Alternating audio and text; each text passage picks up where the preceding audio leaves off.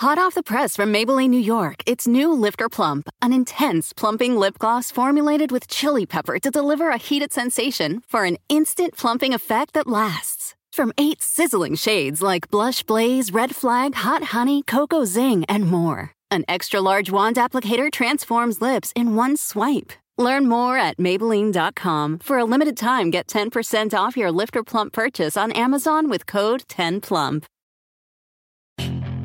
Puedes hacer dinero de manera difícil, como degustador de salsas picantes, o cortacocos, o ahorrar dinero de manera fácil con Xfinity Mobile. Entérate cómo clientes actuales pueden obtener una línea de un límite intro gratis por un año al comprar una línea de un límite. Ve a es.xfinitymobile.com. Oferta de línea o límite gratis termina el 21 de marzo. Aplican restricciones. Xfinity Mobile requiere Xfinity Internet. Velocidades reducidas tras 20 GB de uso por línea. El límite de datos puede variar. Hola, bienvenidos al podcast de NTN24, el canal de las Américas. Los saludamos hoy lunes 19 de octubre en este inicio de semana. Gracias por estar con nosotros. A partir de este momento haremos un recorrido por lo que es noticia en América Latina, Estados Unidos y el mundo. En Bolivia, Luis Arce, exministro de Economía de Morales y candidato del movimiento al socialismo más, habría logrado más del 50% de los votos frente a su rival más cercano, el centrista Mesa. Así lo confirma el conteo no oficial, que ha dado por bueno, entre otros, el opositor Carlos Mesa, mientras avanza el escrutinio oficial. Si la tendencia se mantiene, el movimiento al socialismo volverá al poder en Bolivia, lo que podría tener un importante efecto en el ciclo político latinoamericano que precisamente comienza este mes de octubre. Arce, en una rueda de prensa celebrada en La Paz, dijo que habían recuperado la democracia y puso en entredicho las acusaciones de fraude en las elecciones anteriores de octubre de 2019 que forzaron la renuncia de Evo Morales bajo presiones de las Fuerzas Armadas. Conversamos con Jaime Aparicio, representante permanente de Bolivia ante la OEA. Este amplio respaldo a través del voto permite eh, ejercer un nuevo gobierno a partir de la necesidad también de configurar eh, pactos para poder eh, avanzar en toda la legislación necesaria y recurrente para poder sacar a Bolivia de esta desastrosa crisis a la que nos deja el gobierno transitorio de facto de la señora Áñez. También hablamos con Hugo Siles, exministro de Autonomías de Bolivia. Esta elección ha demostrado que el MAS es más que Evo Morales, eh, como que se ha sacado, el candidato Arce ha sacado más votos que los que Evo Morales ha tenido en las dos últimas, en la elección y en el referéndum, y por tanto creo que ahí hay una esperanza de que eh, entremos a un periodo de, de calma y que se juegue con las reglas del juego democrático. Y la conversación también la tuvimos con Jairo Libreros, analista permanente de NTN 24 este mensaje que se envía es muy importante, le va a generar las condiciones mínimas para que el gobierno nuevo llegue tranquilamente, pueda formular sus políticas públicas y de manera particular dirigir eh, técnicamente el gobierno. Un muerto en un tiroteo y cerca de 580 detenidos fue el balance de una noche de violencia en Chile. Decenas de miles de chilenos conmemoraron este domingo el primer aniversario del estallido social que el año pasado derivó en protestas masivas que obligaron a los políticos a pactar un plebiscito para reemplazar la constitución legada por la pasada dictadura militar de Augusto Pinochet. Ayer un grupo de encapuchados optó por la violencia y atacó dos iglesias, incendiaron una oficina de seguridad social y vandalizaron comercios. Pero, ¿por qué protestan los chilenos? Le preguntamos a Roberto Munita, analista político, doctor en sociología de la Universidad George Washington. La verdad es que quienes em, hoy día están en la calle se pueden dividir en dos grupos. Por un lado hay un grupo pacífico que aboga por mejor salud, mejor educación, mejores pensiones, que por supuesto son demandas muy legítimas. Pero también hay un grupo violento que ha salido a la calle no a protestar, sino a hacer daño esa gente la verdad es que lo que quiere es que se caiga el sistema político. Y eso es bastante grave porque se pierde el foco cuando uno está tratando de conversar con la gente que legítimamente protesta de forma pacífica. Las demandas más, visibles yo creo van por el lado de eh, mejorar las pensiones, asegurar salud, educación y vivienda de calidad y, por supuesto, de forma masiva. Em, y, también, por otro lado, que se proteja, que haya mejor protección a, la ciudadanía. Hay una demanda por mayor seguridad.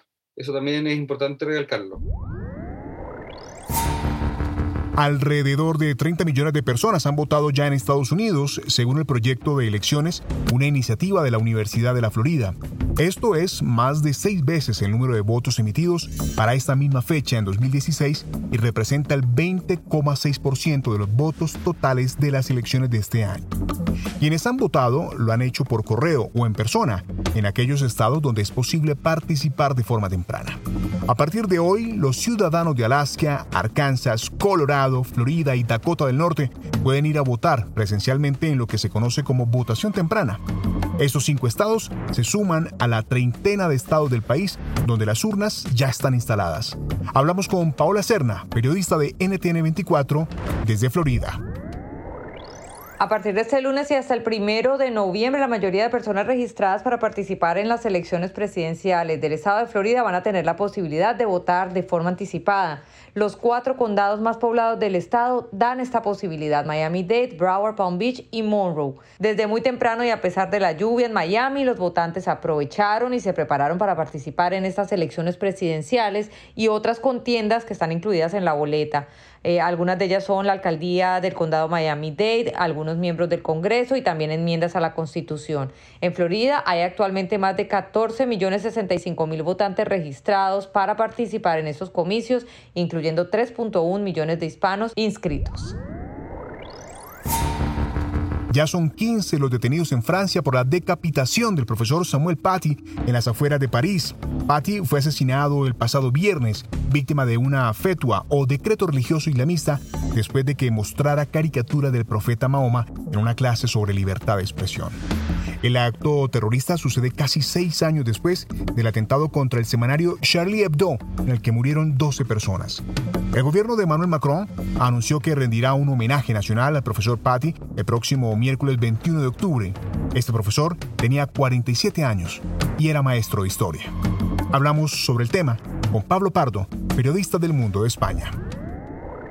Los musulmanes franceses, muchos de ellos están completamente integrados en la sociedad. Hay un dato interesante, que es que un 40% de ellos opinan que los valores de su religión son más importantes que los valores de la República Francesa. Eso es muy significativo porque Francia es un país laico, por definición. Es uno de los países más laicos del mundo. Cabría decir que es, es tan laico como México.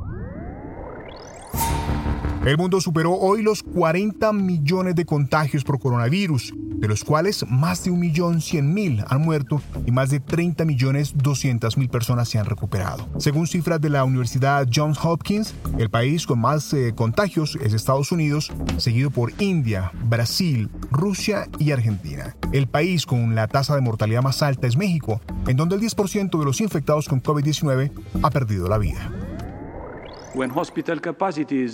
Cuando se alcanza y se excede la capacidad hospitalaria, es una situación muy difícil y peligrosa, tanto para pacientes como para trabajadores de la salud.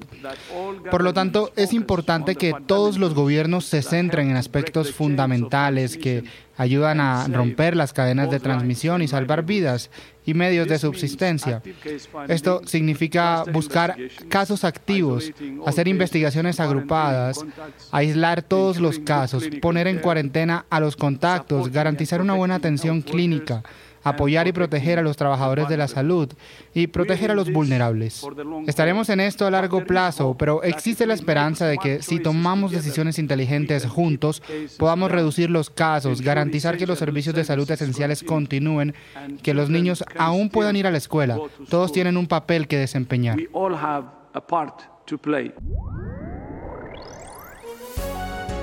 Si te gustó este podcast, puedes buscar más de nuestro contenido en nuestra página web www.ntn24.com.